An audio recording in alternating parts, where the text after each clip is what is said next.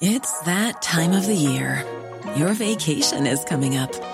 You can already hear the beach waves, feel the warm breeze, relax, and think about work. You really, really want it all to work out while you're away. Monday.com gives you and the team that peace of mind. When all work is on one platform and everyone's in sync, things just flow wherever you are. Tap the banner to go to Monday.com.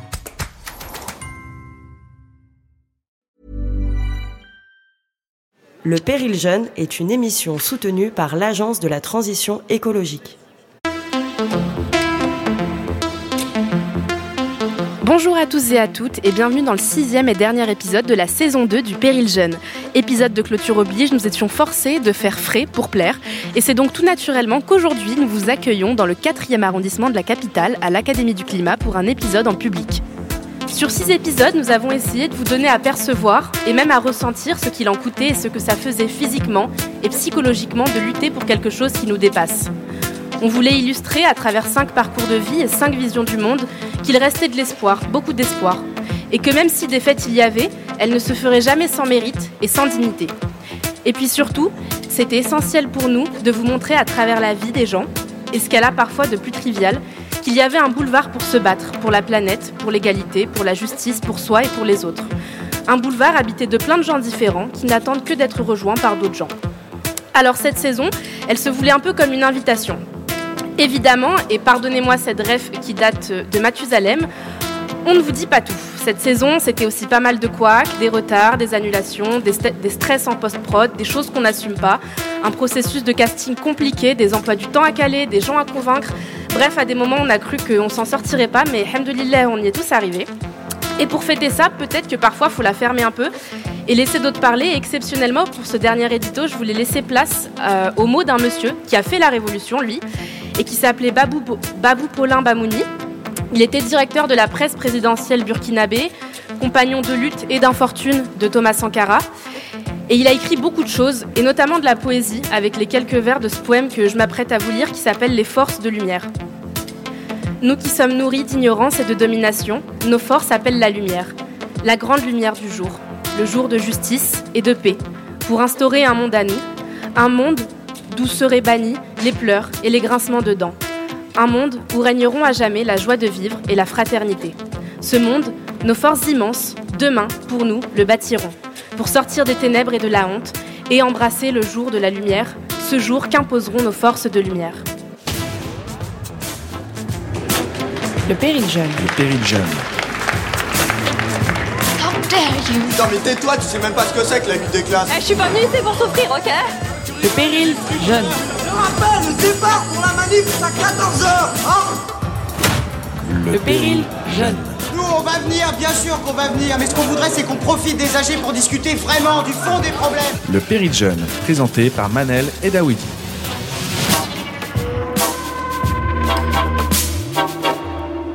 Alors déjà, bonjour à tous, bonjour au premier public euh, du Péril Jeune. J'espère que vous allez bien et surtout, pitié, que vous n'avez pas ramené de punaise de lit. Euh, donc comme je vous l'ai dit, sachez que vous pouvez réagir comme bon vous semble. N'ayez crainte, on est, on est carrément entre, entre familles aujourd'hui. Je vous jure que personne passera pour un faillot. Et surtout, je vous présente Céline a.k.a. la Queen. Euh, Johan, notre voyageur de l'extrême. Et l'immense, avec un I majuscule, Guillaume. Voilà. C'est le dernier épisode, donc du coup je sauce un peu tout le monde, c'est gratuit, et on va mettre ça sur le compte de la nostalgie. Comment vous allez? Super bien. Top, top. Top, ouais. Super bien, et en plus on est présenté aussi par l'immense avec un autre allez. grand I, Manel. Avec un grand. Très grand I, un très, La grande I. reine aussi. Bah, bienvenue. Euh, donc du coup on est à l'Académie du Climat, c'est un lieu que vous connaissez tous et toutes, plus ou moins bien. Dans quel cadre vous avez pu le fréquenter déjà? Bah, J'étais là hier. Toi c'est ta maison, t'as dormi là. Bien. non, parce que justement, je pars euh, en grand voyage euh, demain euh, pour l'Inde sans avion. Et on a fait une soirée euh, pour dire au revoir euh, hier. Et c'était ici, dans la salle des fêtes. et c'était une très très belle soirée. Ouais, et sinon, pourquoi tu es déjà venu à l'Académie du Climat? Parce qu'il se passe tellement de choses, d'événements, de, de personnes cool. Euh, et je sais pas, c'est quand justement on doute parfois euh, sur l'écologie, sur l'engagement, etc. C'est cool de- d'avoir des lieux comme ça où ça redonne en fait de, de la force de voir qu'il y a plein de gens qui se bougent. Donc euh, voilà, c'est un petit havre de paix euh, dans une ville qui est très bruyante. Donc euh, voilà. Toi, Guillaume, comment tu connais ce lieu à la Ah bah, base? Parce que j'étais là hier aussi. non, j'étais là hier dans le cadre d'un- cours de théâtre d'improvisation avec euh, l'association Le Bruit qui court. Et euh, donc, euh, donc j'y viens euh, assez, euh, assez souvent et pour, euh, pour plusieurs, euh, plusieurs types euh, d'événements. Euh, J'aime aussi bien euh, y participer que- qu'y voir effectivement des gens qui sont euh, très euh, inspirants selon le, le mot consacré et, euh, et voilà, découvrir de, de nouvelles idées et, et de nouvelles œuvres. C'est une idée, toi, c'est quoi ton rapport à ce lieu? Eh ben alors, étonnamment, je suis parisienne, sûrement la personne qui habite le plus à côté, mais Ouais. j'y suis très peu allée. Ok. Mais euh, j'ai fait ici euh, ma liste euh, pour euh, le. Parce que du coup, je suis officiellement élue co-coordinatrice des jeunes écolos Île-de-France. Bravo. Félicitations. Et du coup, c'est ici qu'on a monté la liste, qu'on a monté nos idées, qu'on s'est mis d'accord, qu'on a discuté. Donc, euh, en vrai, on a un peu choisi cet endroit parce que c'était facile à. C'était chez Châtelet, quoi. Et euh, en vrai, on a adoré l'endroit et sûrement que j'y ferai plus d'événements. Bah, alors moi, c'est la deuxième fois que je viens et la première fois, c'était juste, euh, bah, j'y suis passée. Et, euh, et ma question sur ce lieu, c'est est-ce que c'est un endroit qui a vocation un peu à servir de base organisationnelle et de base de structuration politique ou est-ce que c'est un endroit où en fait juste il y a plein de gens qui font plein de choses différentes euh, et qui ont tout un, rapport de près ou de loin avec, la thématique écologique? Je pense que pour avoir participé euh, à pas mal d'événements, ce qui est assez euh, génial euh, au niveau de l'Académie du climat, c'est la diversité de la programmation et le fait de, pouvoir y voir aussi une diversité d'intervenants. Et donc je pense que c'est à la fois un lieu où artistiquement c'est très intéressant de, s'y épanouir, mais aussi effectivement une base arrière pour l'organisation de, différents, de différents mouvements. Donc je pense qu'aussi le fait que ce soit un espace euh, voilà, qui est, qui est ouvert, au sein duquel on peut aller euh, un petit peu comme on veut. Euh, le soir, d'ailleurs, je vous invite euh, à y passer, euh, c'est c'est très chouette. Euh, ça donne un lieu aussi informel euh, pour pouvoir s'organiser avec des gens qui sont tout aussi chouettes. Bah, je plus sois un peu ce côté-là de l'académie. C'est vrai que moi, j'ai suivi l'ouverture de l'académie du climat. Ouais. Parce que ça a été décidé euh, suite à euh, la fermeture des mairies euh, du premier, deuxième. Enfin, voilà, elles ont, elles sont fusionnées pour une, seule mairie, il restait des locaux. Et euh, du coup, ils ont décidé de faire l'académie du climat. Il y avait pas mal de gens qui étaient contre euh, parce que euh, ça reste un. c'est quelque chose qui est, qui est classé, puisque c'est très vieux, c'est c'est littéralement un, un monument. Je veux dire, c'est très vieux. Et, euh, et mais ce que j'ai trouvé ça incroyable, c'est que euh, pratiquement tous les primaires de Paris viennent à l'Académie du climat. Mais vraiment, euh, j'en connais pas qui sont pas venus, même quand ils sont pas de Paris, ils viennent. Et je trouve ça vraiment cool qu'il y ait cette polyvalence, que tu puisses retrouver euh, bah, des cours d'impro le soir. Et le matin, tu as plein de gamins qui viennent euh, à l'Académie du climat, ils adorent tous. Et euh, je pense aussi que c'est bien d'avoir un lieu physique parce que je pense qu'il y a beaucoup de mouvements, d'initiatives euh, qui ont des freins euh, justement de pas pouvoir se re- retrouver. C'est bien d'aller au café du coin euh, pour se rassembler, mais d'avoir un, lieu euh, pour accueillir du monde, pouvoir voilà avoir du matériel, etc. Donc euh, c'est sûr que ça a pu euh, dynamiser plein de- d'initiatives. ouais.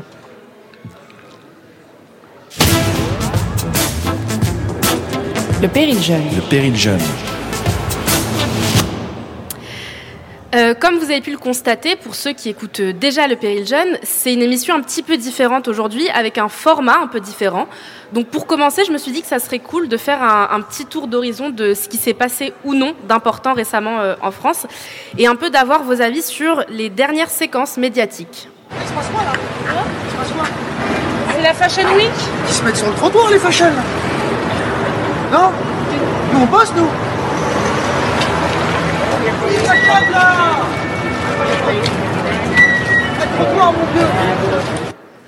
Ce qu'on vient d'écouter, c'est un grand classique de la culture mime française, euh, qui se mettent sur le trottoir les fashion, parce qu'à quelques mètres de l'Académie du climat se trouve le Louvre notamment, dans lequel il y avait il y a quelques jours un immense défilé et pas mal d'autres hauts lieux de la Fashion Week. Juste à Paris, déjà, on n'y comprend rien. On a l'impression que la Fashion Week, c'est vraiment une facture. C'est tous les mois. Hommes, femmes, automne, été, hiver, printemps. Globalement, c'est les seuls qui n'ont pas compris en fait qu'il y avait plus de saison. Euh, du coup, est-ce qu'ils vous dépriment là les fashion ou est-ce que ça vaut le coup de repenser ce genre d'événements et de les rendre euh, un peu plus compatibles à l'effondrement qui vient? Ou est-ce qu'on crame euh, Louis Vuitton?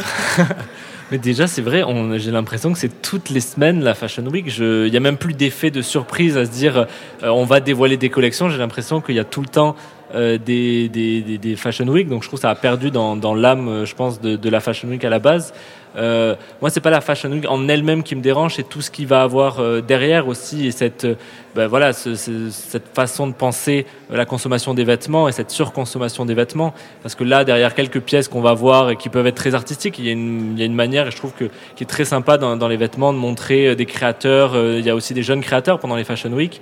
Euh, mais c'est tout ce- cette idée de, pousser à la surconsommation parce qu'après ces personnes-là qui vont voir euh, plein de stars arriver avec des beaux vêtements etc c'est qu'on a envie de faire pareil mais bon on n'a pas la thune pour aller euh, acheter des, vêtements de créateurs donc on va voilà dans, des, magasins de la fast fashion etc et ça, ça pousse un univers de la mode qui est vraiment pas très responsable donc bien évidemment je pense que la mode dans tout son ensemble et notamment au Fashion Week doit se réinventer et ça urge C'est une idée, toi qui es grave une fashionista. Alors, moi, je suis pas fashionista, j'ai juste ma styliste à la maison, Ta mère ma petite sœur, Ah. qui est très douée. hein. Et euh, justement, euh, bah, elle, elle a un avis parce que du coup, elle est, je vais donner l'avis de ma petite sœur qui est, euh, qui est dans la mode. Elle a quel âge? Elle a euh, 20 ans. Elle, j'espère 20 qu'elle écoute pas elle avait qu'à venir. On va cut. Euh, du coup, elle est. du coup, elle est dans la mode et elle, par exemple, euh, voilà, la Fashion Week, c'est un événement qu'elle attend euh, tous les tout le temps parce qu'il y a six fois par an, j'ai l'impression aussi.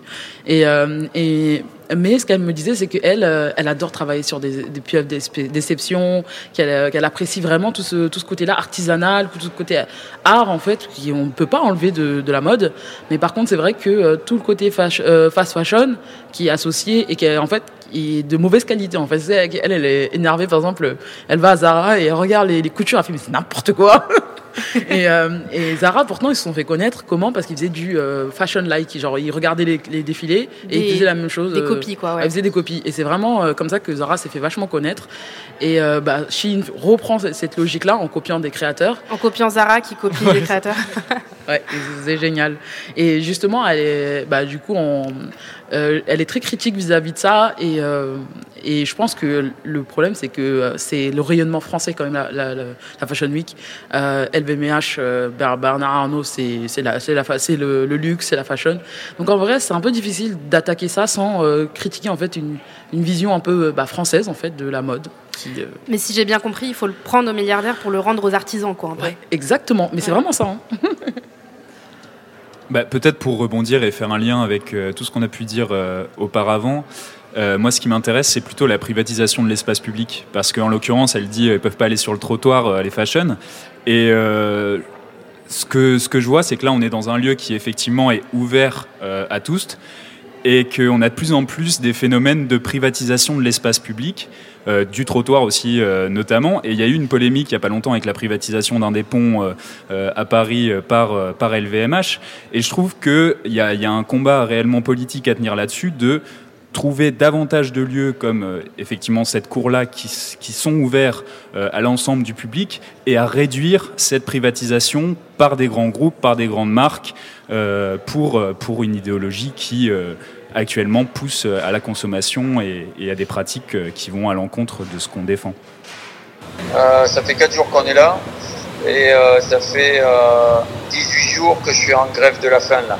Pour quelles raisons qu'on comprenne bien en quelques mots pourquoi cette grève de la faim? Tout simplement parce que euh, il y a un projet autoroutier euh, qui est là 69 qui est décrié euh, grandement par une grande partie de la population et des locaux qui est un projet autoroutier entre l'axe euh, Castres-Toulouse dans, dans le Tarn et entre le Tarn et la Haute-Garonne. Et ce projet autoroutier, en fait, il va artificialiser euh, 400 hectares de terres agricoles, il va raser à peu près 17 hectares d'espace boisé et puis euh, couper des, des milliers d'arbres, quoi. Et aujourd'hui, ce qu'on dénonce, c'est que la nationale, euh, elle n'est pas du tout fréquentée. On fait pas une autoroute pour 8000 véhicules jour. C'était le 25 septembre. Ils ont expulsé euh, Thomas Braille de, son platane après six jours d'occupation. Et en descendant, il a pris sa petite garde à vue au passage, parce qu'il faut pas déconner, on est en France quand même. Et euh, c'est encore un acte de désobéissance euh, civile qui, du moins dans l'immédiat, ne porte pas ses fruits. euh, bah, faut, dire aussi qu'il n'avait pas choisi la bonne semaine, je pense, puisque trouver comment dépenser 6 millions dans un dîner, ça prend du temps à McKinsey et ça prend beaucoup de brainstorming. Mais du coup, voilà, c'est encore une action euh, qui n'a pas porté ses fruits. Donc globalement, pas beaucoup de monde a, vraiment parlé. Qu'est-ce que vous en pensez? Est-ce que ça veut dire qu'en fait, euh, ça acte le fait qu'il faille changer de mode d'action et passer à autre chose? Je dis pas euh, saboter un pipeline, mais peut-être. Mais où est-ce qu'on continue comme ça et, et puis on enchaîne les, les Thomas Braille? Je pense que c'est, il n'y a pas une manière de, de bien faire et de, d'alerter sur un sujet. Et ce qu'est en train de faire Thomas Bryce, c'est hyper courageux. Et, euh, et voilà, il n'y en a pas beaucoup qui feraient des grèves de la faim. Il était prêt à faire une grève de la soif aussi pour dire, bah, voilà, pour, euh, pour notre avenir, il est prêt à sacrifier sa santé. Et donc, euh, tout mon soutien justement à Thomas et plusieurs autres euh, grévistes de la faim d'ailleurs. qui Ouais, il pas ouais. N'est pas tout seul. Non, je pense que c'est nécessaire des actions coup de poing comme ça et peut-être qu'il faudra aller plus loin à un moment parce que justement si on n'est pas euh, assez entendu euh, d'aller justement et il y a eu avant des blocages de justement de, des travaux des, des platanes qui ont été euh, coupés et ils sont allés les bloquer ils sont allés se mettre dans les platanes justement. Euh, tout ça participe quand même petit à petit à, je pense à la prise de conscience générale. Le problème c'est qu'il y a trop de sujets aujourd'hui dans l'actualité et il y a eu tendance à avoir d'autres sujets qui ont pris le dessus et en plus des sujets pas forcément plus, plus importants. Et ça c'est dommage ouais. Non, euh, du coup, euh, ju- justement, il va y avoir un- une suite. hein. Euh, Elle en parlait déjà, Marie, mais le 20 octobre, Toulouse, je me trompe pas, je suis bien d'accord. En Toulouse, et 20 octobre, il va y avoir un, blocage de l'autoroute. Et très honnêtement, je suis pas très optimiste sur la manière de lutter par rapport à ce genre de sujet. Parce qu'on peut saboter, on peut bloquer, on peut faire des grèves de la faim. Le fait tant que ce qui a les armes, ça reste le gouvernement. Et euh, en vrai, euh, ce qui nous reste finalement, c'est peut-être la justice où on peut refaire des, euh, faire des procès. Euh, et à part euh, ça, euh, actuellement, on, on est un peu bloqué. Sinon, il n'y aurait pas de réchauffement climatique. Tu Ouais, bon, La loi est rarement de notre côté quand même. Oui, Et puis, voilà. bon. Et justement, la désobéissance civile, je pense que c'est un bon moyen de faire pression euh, en dérangeant justement et déranger le- les gouvernements.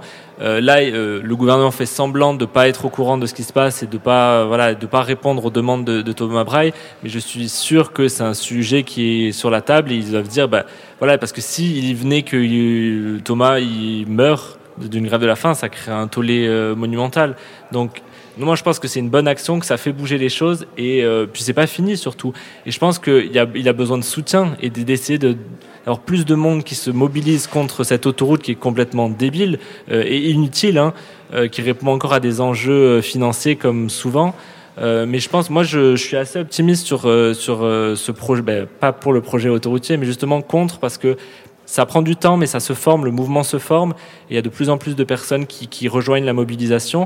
Et il n'y a pas juste ce projet. Ce projet-là, il est emblématique, il est symbolique, mais il y a plein de projets com- complètement inutiles qui favorisent la voiture, alors que ça, ça- ça va à l'encontre de, de- de- de tous les engagements euh, climatiques. Donc je pense qu'il y a une, une vague qui est en train de se créer, et elle met un peu de temps à arriver. Est-ce que tu as un avis sur la question, Guillaume? Ouais, bah, je pense que effectivement, le, ce, ce qu'on voit dans ce type euh, d'action, c'est que la complémentarité de l'ensemble des, des modes d'action, même si là actuellement elle porte pas ses fruits, elle est importante parce que faut savoir qu'avant que quelqu'un en arrive à faire une, grève de la faim, avant qu'il y ait des blocages, il y a des enquêtes publiques, il y a des autorités euh, institutionnelles qui, effectivement disent que ce projet est complètement incohérent au regard de nos objectifs. Euh, et en fait, ça, ça nous sert d'argumentaire vis-à-vis de tous les gens euh, qui ne comprennent pas ces modes d'action plus radicaux pour lesquels on va plus facilement euh, adhérer. Et euh, je voudrais, je voudrais d'ailleurs aussi, euh, en plus de saluer effectivement ce qu'a fait Thomas Braille, c'est même Marie qui, qui a interpellé le, le ministre des Transports, Monsieur donc, Ouais. participante du Péril Jeune qui n'est pas avec nous ce soir malheureusement. effectivement, et qui euh, effectivement fait bien de, de rappeler que c'est un, un manque de courage politique de ne pas s'opposer à un projet qui certes euh, a euh, plusieurs décennies, mais au bout d'un moment il faut savoir euh, dire stop euh, et, et stop à, à ce type de projet. Et alors j'ai pas trop d'avis sur jusqu'où dans la, enfin jusqu'où la radicalité elle peut, elle peut aller, parce qu'effectivement euh, les armes elles sont, elles sont d'un côté, on voit que les moyens bah, ils, sont, euh, ils sont démesurés, que des gens, euh, on va les chercher à 4 heures du matin chez eux euh, pour, de la désobéissance civile, qu'on on leur met une arme sur la tempe. donc, voilà, c'est jusqu'où individuellement on est prêt à aller. Ça, regarde effectivement les gens qui sont prêts à aller loin, mais, mais c'est des questions qui vont devenir de plus en plus prégnantes. revenir sous les 3% de déficit public et sortir la France de la procédure pour déficit excessif. 16 milliards d'euros d'économies sont inscrites dans le projet de loi de finances pour 2024. Une grande partie de ces économies repose sur la sortie du bouclier sur le prix du gaz et sur le prix de l'électricité, tout simplement parce que les prix reviennent à la normale. Donc il est légitime de retirer les dispositifs exceptionnels. Cela représente une économie de 10 milliards d'euros pour 2024. Alors, pas de panique, je sais, l'extrait euh, de la conférence de presse que vous venez d'écouter n'a rien à voir avec l'écologie, mais c'est juste que pour moi, il y a un accord tacite que quand Bruno parle, on l'écoute pas. Donc, globalement, tout est interchangeable, on peut tout mettre euh, ensemble, c'est un peu un, un parle à ma main, mais militant, quoi. Et puis en plus, sa source est sûrement un PowerPoint, donc on s'en fout. Mais en gros, ce qui nous intéresse vaguement, c'est euh, un budget vert en hausse relative, donc 7 milliards d'euros supplémentaires qui seraient débloqués, je parle au conditionnel, euh, donc pour passer à, à 40 milliards. Et sinon, c'est globalement les mêmes rengaines. On va développer le train, les voitures électriques, gna gna gna. Et des effets d'annonce sectorielle, mais en gros, toujours pas de vision planificatrice de la transition écologique. Et c'est évidemment un budget euh, qui sera débattu pour la forme en hémicycle, mais dans la mesure où bah, 49.3 en cache toujours un autre, j'imagine qu'on peut déjà presque en parler comme quelque chose de déjà fait. C'est toujours un petit peu technique de parler chiffres, mais euh, autour de la table, est-ce que c'est une avancée dont on peut se satisfaire ou, euh, ou non Et puis euh, 7 milliards, c'est vraiment rien, quoi. Je pense que déjà les effets d'annonce du gouvernement sont pas leurs premiers et souvent c'est décevant après. C'est quand même le gouvernement euh, très fort là-dessus euh, pour euh, voilà même au niveau diplomatique quand on écoute Emmanuel Macron on pense qu'on est la société la plus écologique et qu'on est géniaux et dans la réalité c'est c'est pas le cas donc j'attends de voir j'ai écouté Jean, Zouz- Jean Zou- Jouzel, j'ai du mal à le dire, qui, expl- qui disait qu'en fait ces 7 milliards additionnels, ça fait des années qu'on attend de les ajouter. C'était sous le mandat de Nicolas Hulot quand il était ministre de l'écologie qui demandait en fait ce financement. Euh, donc on est déjà en retard en fait et je- voilà, moi j'attends de voir concrètement comment ça, ça va donner parce que j'en ai marre en fait des effets d'annonce euh, de ce gouvernement. Bah, alors là-dessus, c'est c'est peut-être un peu marrant, mais, mais aujourd'hui, euh, j'ai- j'ai j'ai eu comme travail de d'éplucher ce, ce projet de loi finance. Et en fait, je, je bon, alors c'est peut-être parce que Est-ce je que tu suis. peux rappeler ce que tu fais pour ceux qui savent Ouais. pas? Alors actuellement, je suis en gros chargé de mission dans, dans l'énergie et euh, dans euh, l'hydrogène, euh, voilà, donc euh, renouvelable, euh, décarboné, euh, voilà. Et donc aujourd'hui, je devais justement chercher quelles étaient les, les, les, les mesures du, du gouvernement. Et en fait, mais c'est peut-être parce que je suis un novice, mais je trouve pas les 7 milliards. Donc euh, j'ai cherché où est-ce qu'ils étaient et je, trouve par contre des baisses de- à certains, euh, dans, certaines missions et dans, certains budgets. Donc là, j'avoue que je comprends pas, mais, euh, c'est une affaire, euh, à suivre. Effectivement, les effets d'annonce, le, gouvernement en est euh, professionnel. Et oui, pardon. Et au-delà de ça, je voulais juste ajouter que pour montrer un petit peu l'évolution de, certaines personnes sur, sur le sujet, il y a, par exemple euh, Pisani, euh, Pisani Ferry, qui est, qui, est, une personne qui a été un conseiller de Macron euh, à France Stratégie, qui est un conseiller économique très très très libéral, qui a prôné la privatisation d'un petit peu tout. Et il y a peu de temps, il a quand même dit il serait peut-être intéressant de s'intéresser à la taxation des, des, des gros profits, à la taxation des gros patrimoines. Et Emmanuel Macron a dit ce n'est pas un débat de taxer les riches, donc euh, évacuer, c'est dommage parce que c'est une manne d'argent qui est quand même euh, assez conséquente. Et c'est ça qu'on attend dans le prochain PLF. C'est Indé T'as une réaction? Oui, et le temps que je vérifie, merci pour les 7 milliards, j'ai envie de dire, mais c'est quand même moins que le budget de l'armée. Ah, bah évidemment, quand même. Faut pas déconner. Oula, là, là t'as vu un peu trop grand. Mais je me suis posé la question de si euh, ça faisait au moins égalité. On n'est pas très loin du budget de l'armée, mais on est quand même en dessous. Et euh, sachant que le budget de l'armée, euh, il a une hausse, je crois, de 30% qu'il veut d'ici 2030. Il n'a pas prévu de hausse pour le budget de, de la transition écologique. Il donc, faut euh, bien faire la guerre pour défoncer la planète. Tu vois, c'est un cercle. Ouais. Ouais, J'ai hâte de voir la manière de ce cercle vertueux, comment il fonctionne. Désastreux.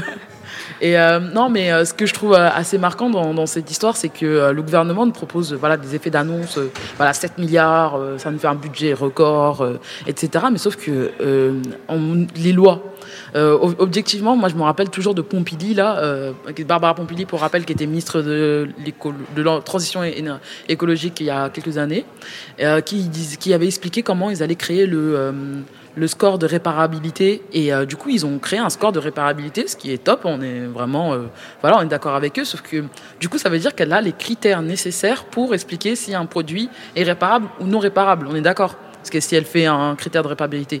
Du coup, je me pose la question, en tant que ministre, pourquoi tu crées pas une loi pour interdire les trucs euh, pas réparables? Enfin, je veux dire, je, je veux dire, t'es au courant, tu sais le faire.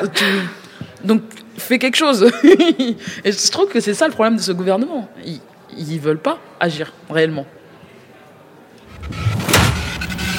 Le péril jeune. Ici la voix.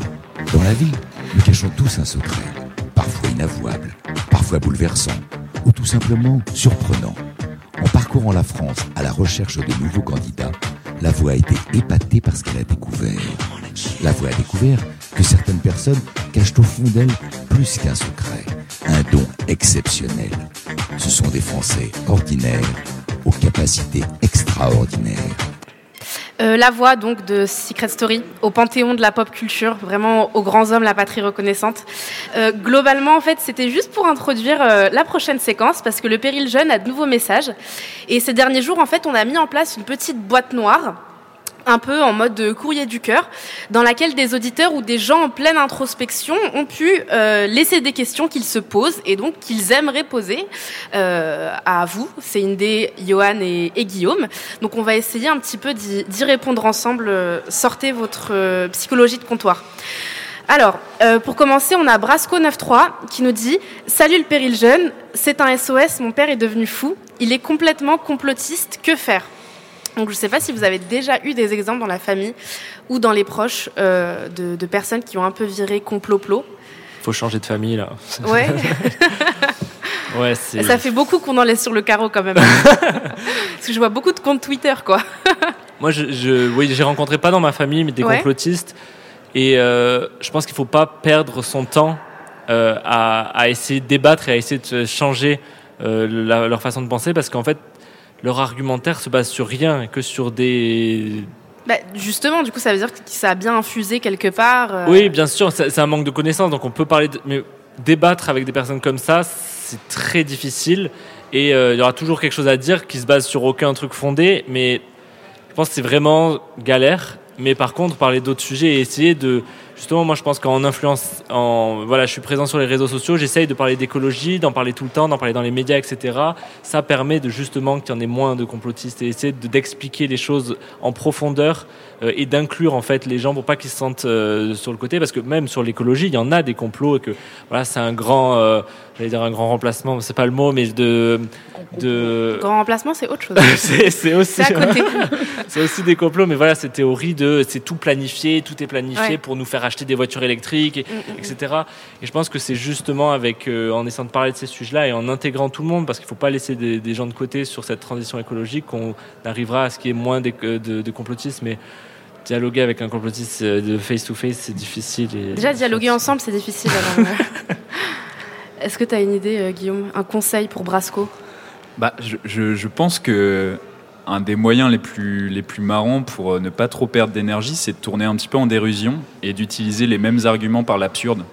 Et euh, typiquement, euh, avec des gens qui, ont pignon sur rue euh, qui, et qui, donnent des, phrases euh, un petit peu euh, climato-complot, je ne sais comment, je pense que les tourner en dérision et, adopter une, posture en, déminant en fait le truc en, montrant l'aberration par une contre-aberration, ça peut être une stratégie. Après là, j'ai pas d'exemple.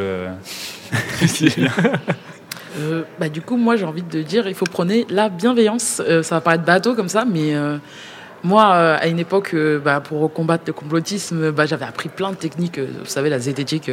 voilà, je, je me disais, voilà, si tu réponds comme ça, Ouais. comme ci, comme ça, et j'y allais, envoyé 25 articles en me disant, c'est sûr, là, la personne elle va être convaincue. Mais en fait, non, la personne me détestait. et donc, non, le mieux, en vrai, c'est de discuter et surtout d'avoir hyper, enfin, de prendre son temps et surtout de se remettre en question sur nous-mêmes, en fait, sur le, bah, pas parce que la personne est complotiste en face de toi qu'elle est débile, en fait. Et je pense que avoir un peu, d'être un peu plus humble et surtout prendre son temps. Euh, la personne, finalement, peut-être que tu vas pas lui faire changer d'avis. Essayons juste d'avoir une bonne discussion. Et déjà, ça, une bonne discussion, ça fait plaisir. Et, euh, après, euh, peut-être que la personne t'a fait germer un truc et elle y réfléchira, tu, vois. Donc, pour moi, c'est hyper important d'être bienveillant et d'apaiser notre, notre rapport à l'autre. Bah, moi, pour répondre à, Brasco, je pense que je dirais que des fois, pour remettre les gens dans le réel, c'est bien aussi de faire des petits détours vers l'imaginaire. Et que peut-être, en fait, si les gens ils croient plus les chiffres, euh, les, les, mots, etc., il bah, faut leur faire lire de la littérature ou écouter de la musique, en fait. Euh, Je vois que ça, tellement c'est un mal euh, un peu fou. On a ensuite David Ghetto qui pose une question qui peut-être s'adresse plus à toi, Johan. La question c'est un influenceur peut-il vraiment être éthique et écolo? J'imagine qu'on a déjà dû te la poser. Ouais, c'est une question qui revient et c'est vrai que le mot influenceur a une connotation hyper euh, péjorative parce qu'on voit ces influenceurs euh, qui sortent de télé-réalité, euh, etc., et qui font la promotion de choses pas très, pas très ouf. Euh, c'est tout un univers, euh, le monde de l'influence, mais je pense que oui, on peut influencer positivement et c'est ce que j'essaye de faire en tout cas avec le jeune engagé, c'est de montrer qu'on peut faire différemment et on peut faire euh, aspirer à autre chose en fait que ces influenceurs à Dubaï. Donc c'est aussi dans cette question de nouveaux imaginaires en fait. Qu'est-ce qu'on a envie de montrer à la jeunesse? Qu'est-ce qu'on a envie de faire rêver? Tout- Toutes ces aspirations qui sont très présentes aujourd'hui sur les sur les réseaux sociaux. Et je pourrais dire bah j'arrête d'être sur Insta parce que voilà c'est pas un monde très ouf, mais les jeunes seront sur Insta et continueront à aller sur Insta. Donc euh, voilà moi si je peux prendre un peu plus de, de place que ces influenceurs qui qui prônent pas euh, des trucs euh, géniaux, bah voilà c'est déjà ça de gagner. Vous avez un avis Même si ça fait comme si on parlait sur lui mais qu'il était là? Je me ferme oreilles. tu peux y aller deux secondes je, vais, je vais quitter. Euh, moi, je suis grave pour. En fait, euh, c'est ce que tu dis. Il faut réinventer le- les imaginaires. Et euh, s'il n'y a pas d'influenceurs euh, écolo, bah, euh, il n'y a pas d'écolo sur, les, sur les, bah, les plateformes. Donc, hyper important d'avoir euh, nos influenceurs à nous, d'avoir des gens qui font kiffer. Et puis même, euh, en vrai, euh, juste, euh, voilà, c'est pas forcément très écolo, mais Lena Situation qui décide de faire euh, son hôtel Maouf en proposant que des... Mafouf. C'est- quoi Mafouf. Maouf. C'est peut-être une marque de croquettes, je sais pas, mais. Oh, désolé. J'avoue, je suis pas fan de Lina Situation. J'ai sûrement jamais regardé aucune de ses vidéos. J'espère que Lina Mafouf me pardonne. je suis désolée, Léna. non, mais du coup, euh, elle fait des.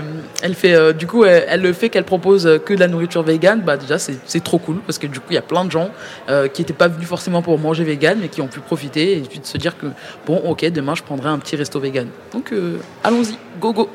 Mais justement, cette question de. Il n'y a pas les influenceurs écolos d'un côté et les autres de l'autre. Bah, pour l'instant, il y a beaucoup ça, mais c'est aussi de faire évoluer cette influence. Il y a beaucoup d'influenceurs aujourd'hui qui font du lifestyle euh, voilà, très classique, qui se posent beaucoup de questions, mais qui sont peut-être pas formés sur les enjeux climatiques, etc. Il y en a beaucoup qui ont envie de, de changer aussi leurs pratiques. C'est aussi tout un univers qui a été construit et qu'il faut déconstruire. Euh, mais c'est en train d'évoluer. Il y a de plus en plus d'influenceurs connus et très suivis qui commencent à refuser des collaborations avec des grosses marques euh, qui sont pas ouf.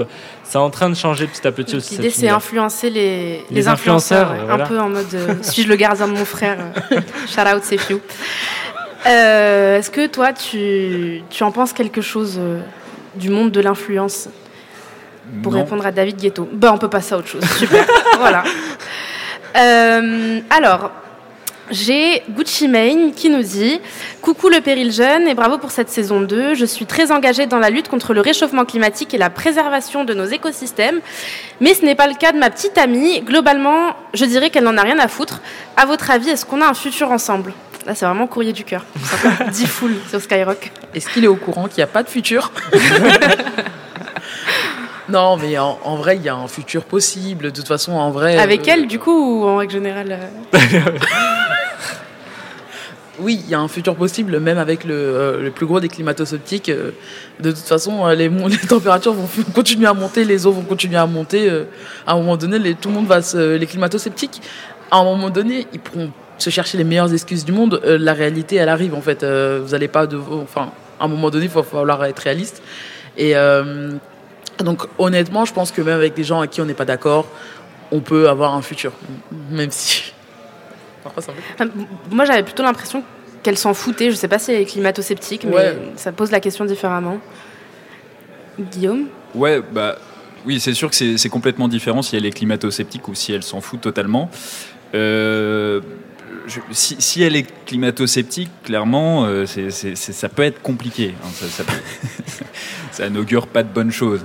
Euh, sur, comme sur d'autres sujets, je pense qu'effectivement, il y a un moment donné où, euh, dans ce type de relation, euh, si, on est en total désaccord sur des, des sujets qui finalement mettent au cœur aussi des valeurs, et, ça, peut être compliqué de trouver un chemin ensemble si on a vraiment des valeurs qui sont en complète, complète dissonance.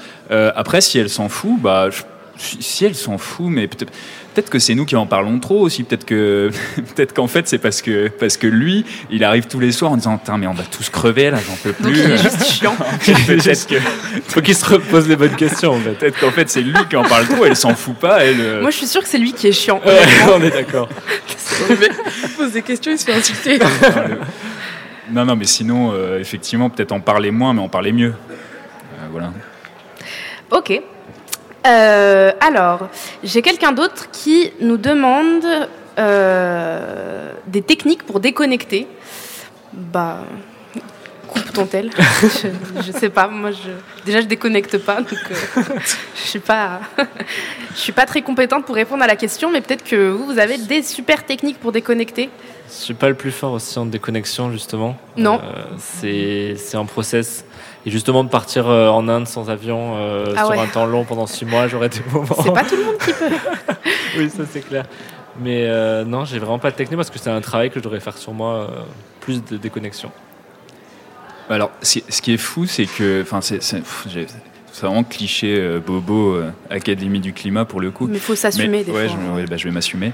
Euh, non, mais le, le fait de, de- rien que de ne pas porter de, de- de- de téléphone ou de ne pas avoir son, son ordi sur soi, enfin se dire bah, je pars une après-midi sans, sans rien sur soi, je, ça- ça- en fait ça enlève déjà un, un poids et c'est très bizarre, c'est une sensation très étrange et, et c'est là qu'on se rend compte de, la petite accoutumance qu'on a, enfin la grosse accoutumance qu'on a, enfin selon les personnes.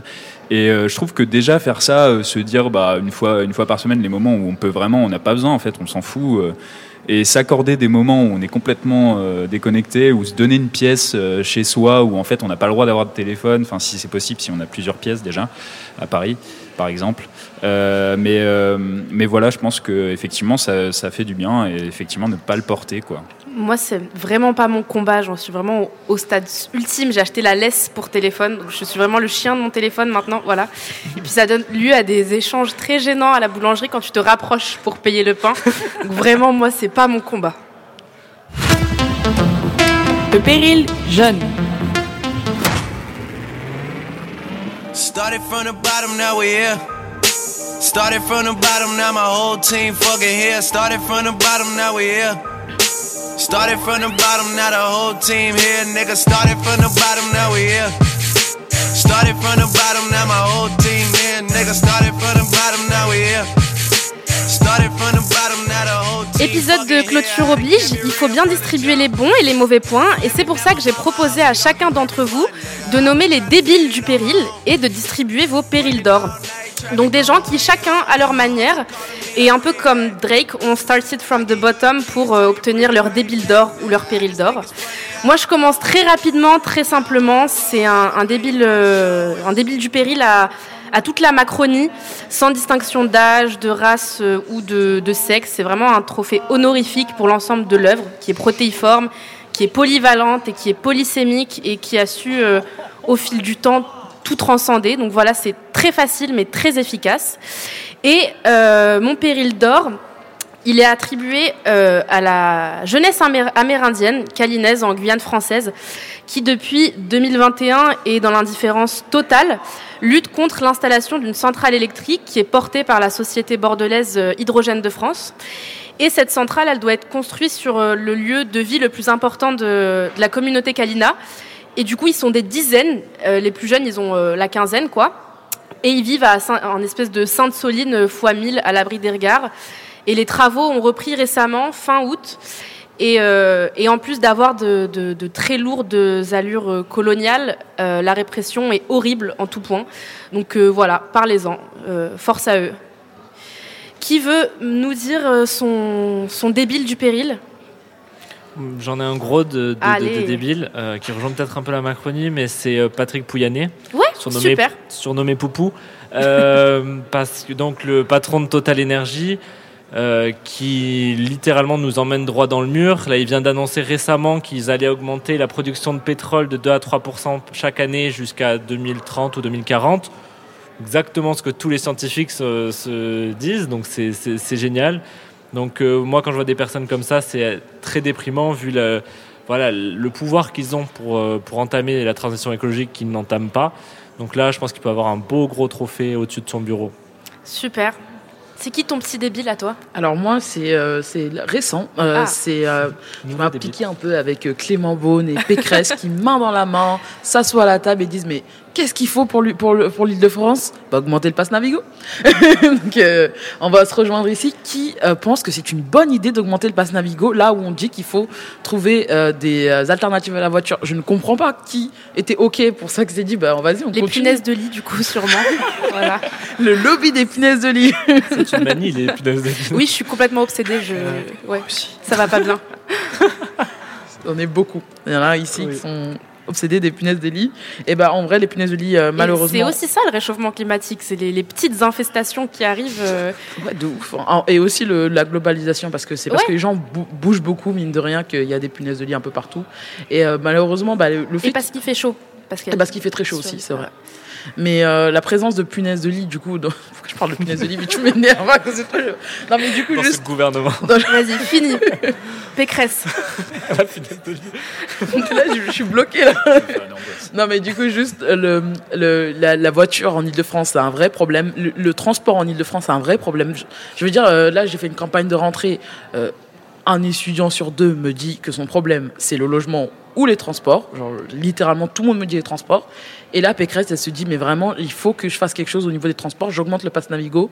Et les gens vont payer euh, 100 euros de pass Navigo pour se taper des punaises de lit et des problèmes sur la ligne 13. Non, mais je viens de les prendre, la ligne 13. Quelle Voilà. horreur! Super coup de gueule, je plus sois. Voilà. Guillaume? Ouais, bah je. En fait, il y en a tellement en ce moment que j'ai cherché euh, vraiment les, les Ouais, pires. Sacrée euh, inflation j'avoue que des débiles. ouais. J'ai un peu triché. Et en fait, c'est euh, c'est quelqu'un de l'American Family Association. Et là, ça donne déjà un petit peu Mm. le, le ton.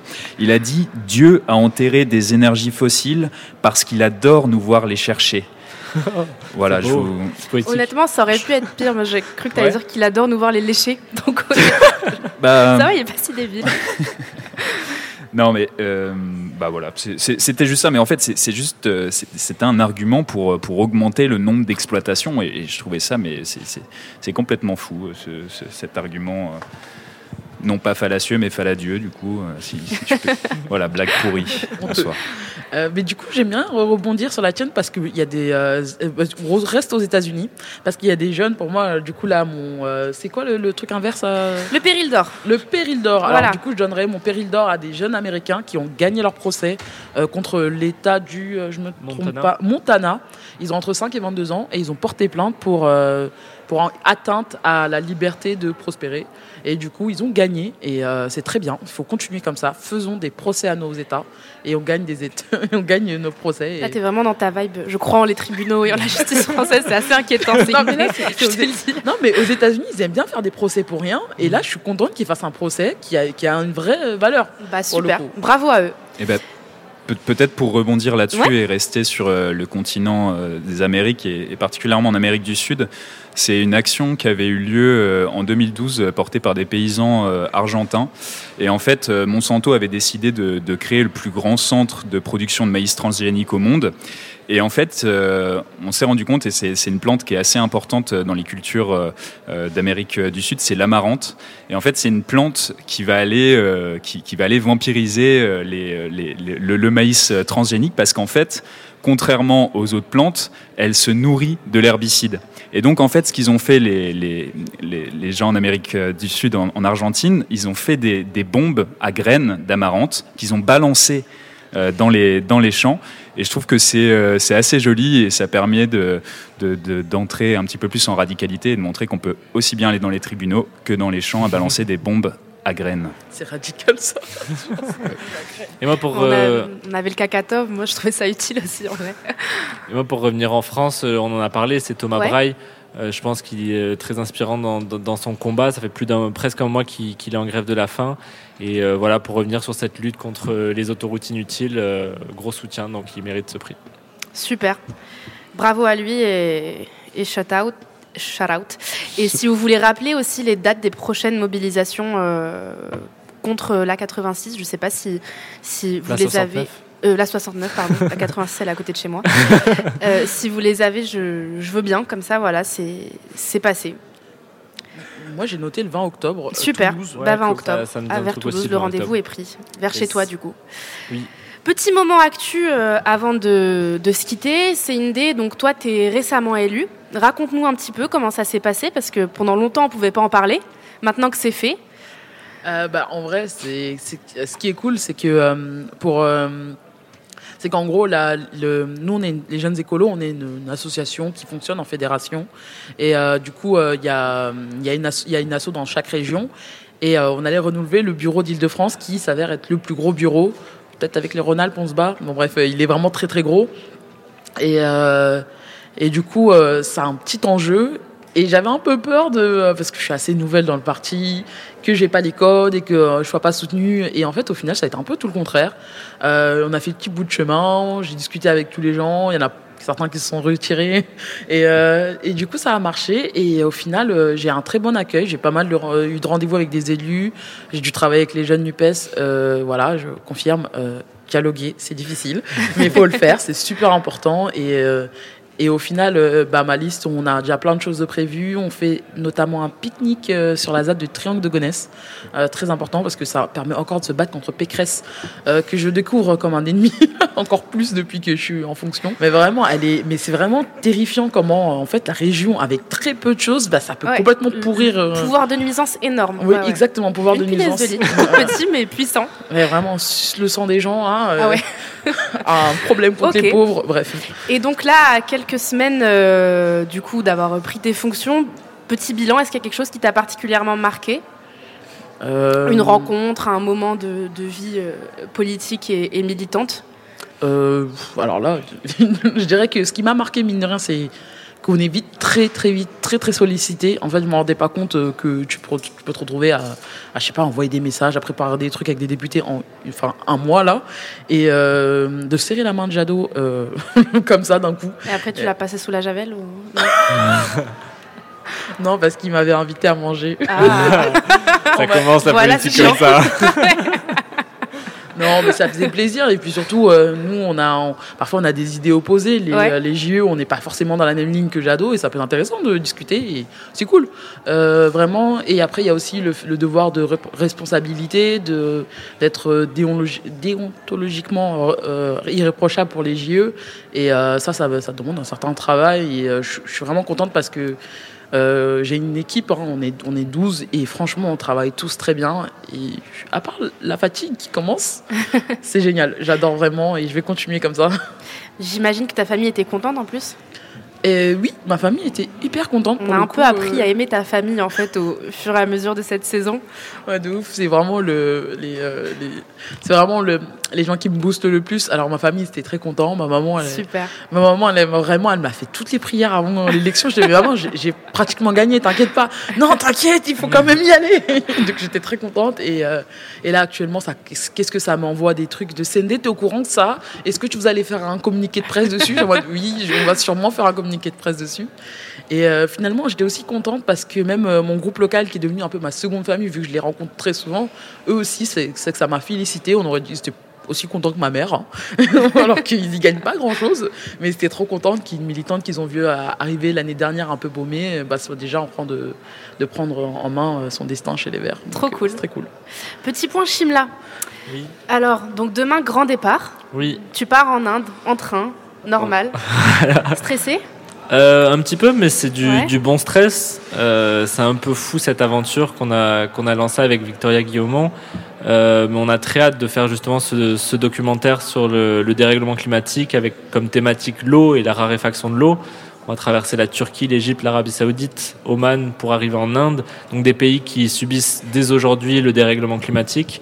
Donc euh, ça va être toute une aventure et plus hâte que, que stressé. L'idée, c'est du coup de, de réaliser quelque chose en même temps. Comment est-ce qu'on s'organise quand on voyage dans des conditions qui vont être un peu sommaires pour euh, bah, réussir à conserver ces images euh, enfin, J'imagine que ça doit être déjà une organisation de sac à dos pas possible. Ouais.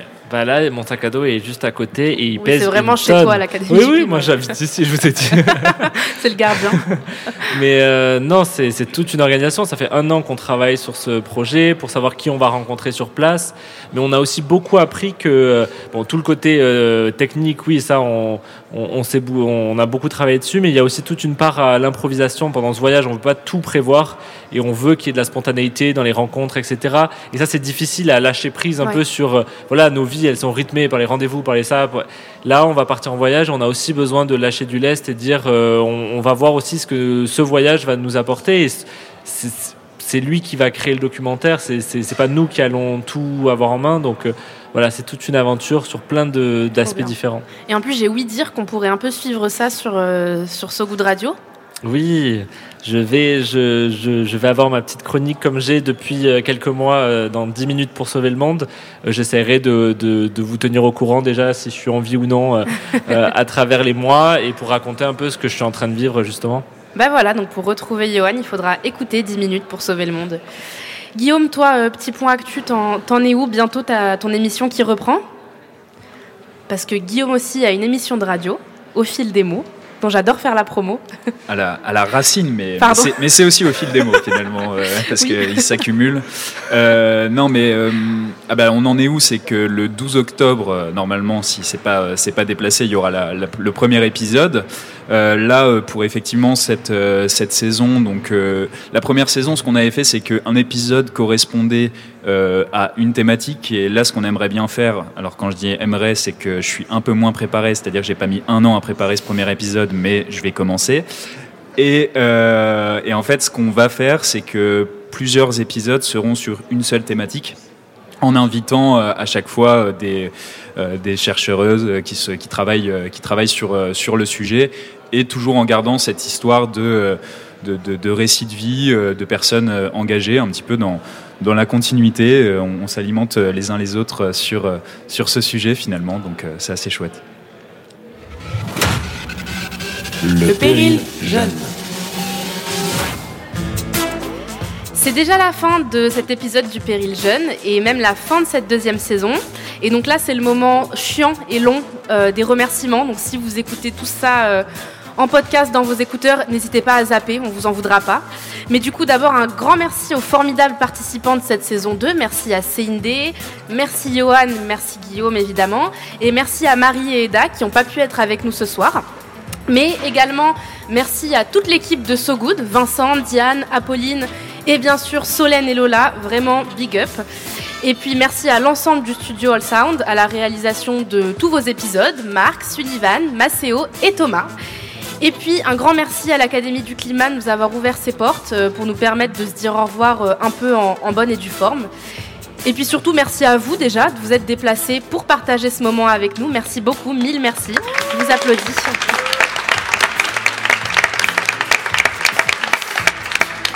Et puis aussi un grand merci à tous ceux qui nous écoutent à la radio ou en podcast. Et puis comme dirait Idéal J pour les plus anciens, le combat continue. C'est pas une référence d'ancien, ça Le péril jeune. Le péril jeune. Le péril jeune.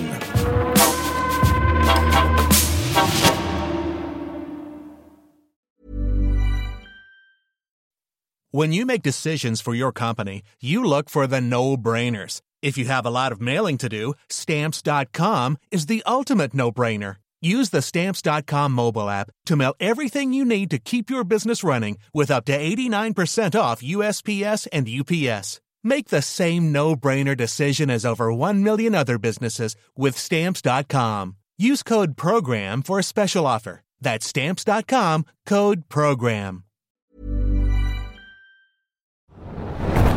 On peut faire tellement plus. Peut-être sauver ce monde. So Good Radio. 10 minutes, pour sauver, le monde. 10 minutes pour sauver le monde. La quotidienne info de So Good Radio. Salut, je m'appelle Diane Poitot. Et moi, c'est Romain Salas. Accordez-nous 10 minutes et on vous donne de quoi sauver le monde. La quotidienne info de So Good Radio qui vous veut du bien. Un tour du monde de l'actualité. De Kuala Lumpur à Saint-Étienne jusqu'à l'Antarctique. Des tortues étoilées enfin protégées aux résidences d'artistes en hôpital psychiatrique. En passant par la défense des personnes transgenres au Minnesota. Bref, on parle de tout. Des infos les plus positives du jour, de celles et ceux qui essaient de rendre notre monde un peu moins pire. Ça s'appelle 10 minutes pour sauver le monde. Retrouvez-nous sur toutes vos plateformes d'écoute préférées. Vous allez voir, ça met la pêche. Super pêche. 10 minutes, 10 minutes pour sauver le monde. So Good Radio. So Good